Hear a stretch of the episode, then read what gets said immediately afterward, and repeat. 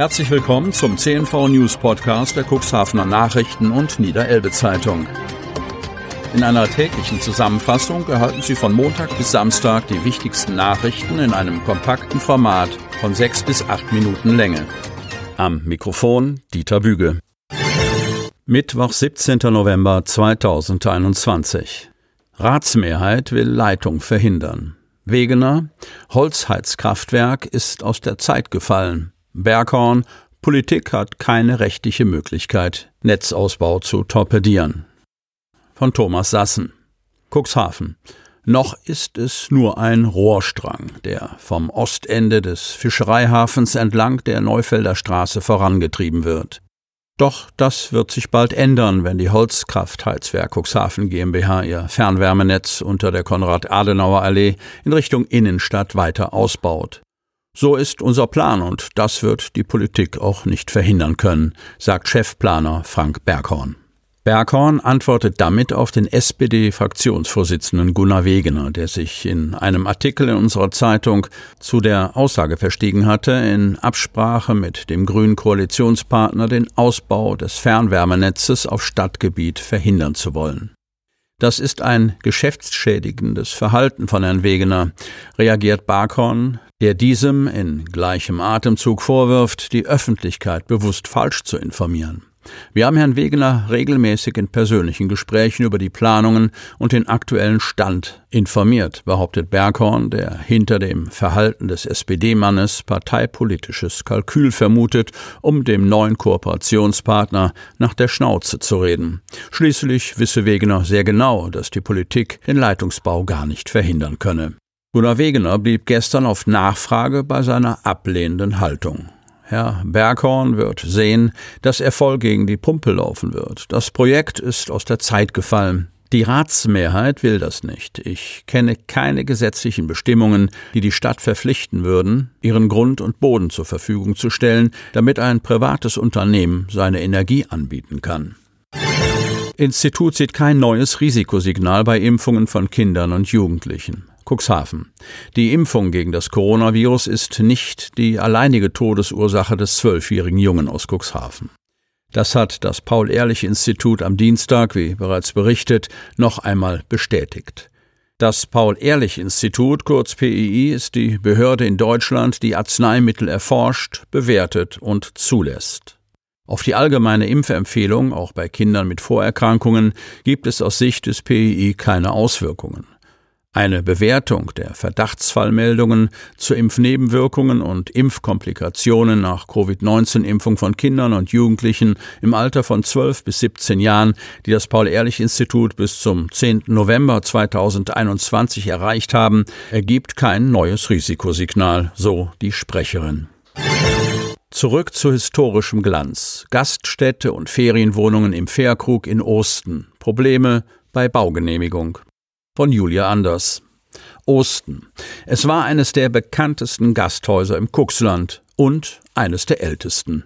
Der Fährkrug in Osten.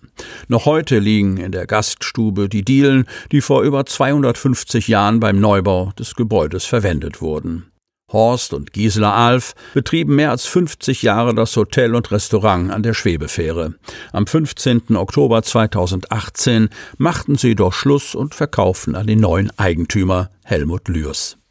Aus dem damaligen Plan, den Fährkrug nach einigen Um- und Ausbaumaßnahmen schon 2019 wieder zu öffnen, wurde jedoch nichts. Eine fehlende Baugenehmigung, Corona und der Denkmalschutz verlangsamten den Prozess bis heute.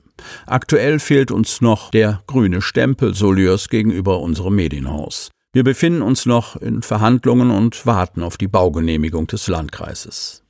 Ist diese da, soll sich der Fährkrug innerhalb von rund neun Monaten wieder zum beliebten Aushängeschild neben der historischen Fähre entwickeln.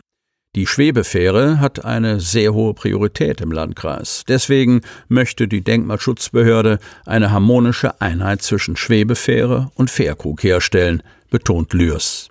Im Inneren soll sich derweil einiges tun. Alles nach neuen, modernen und umweltfreundlichen Standards. Vom Dach und den neuen behindertengerechten WC-Räumen über die insgesamt neun neuen Ferienwohnungen bis zur historischen Gaststätte, die im alten Stil erhalten bleiben soll, wie auch die Eingangshalle, betont der Bauherr. KVG hält 3G-Regel in Bussen für nicht machbar. Koalitionsvorschlag erhält auch in Cuxhaven Gegenwind.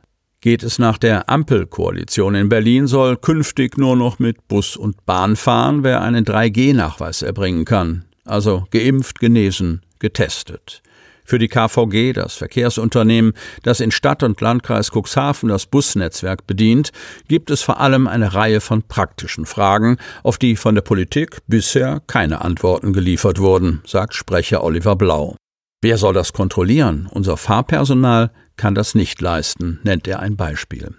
Denn gerade wenn etwa morgens bis 30 Schüler an einer Haltestelle einsteigen, könne der Fahrer nicht bei jedem Einzelnen den Impfnachweis kontrollieren. Und wie verhält es sich bei dem Kind, das eine Fahrkarte hat, den Test vielleicht auch gemacht, aber den Nachweis zu Hause vergessen hat, fragt sich Blau.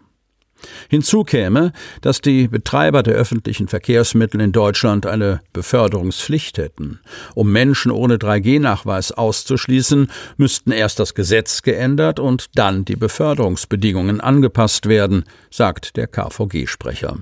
Ab dem heutigen Mittwoch gilt im Landkreis Cuxhaven wieder die 3G-Regel.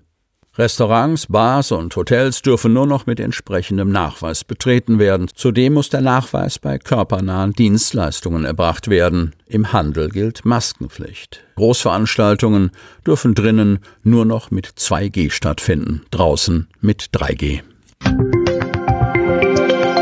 Sie möchten noch tiefer in die Themen aus Ihrer Region eintauchen?